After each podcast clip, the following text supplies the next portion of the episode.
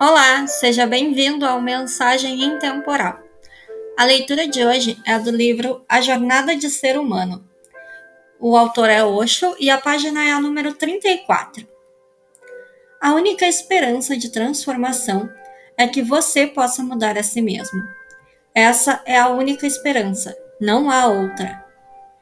Mas o ego não quer assumir a responsabilidade ele continua lançando a responsabilidade sobre os outros. Ao lançar a responsabilidade sobre os outros, você está também lançando sua liberdade.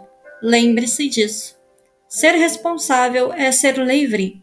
Dar a responsabilidade a outra pessoa é ser um prisioneiro.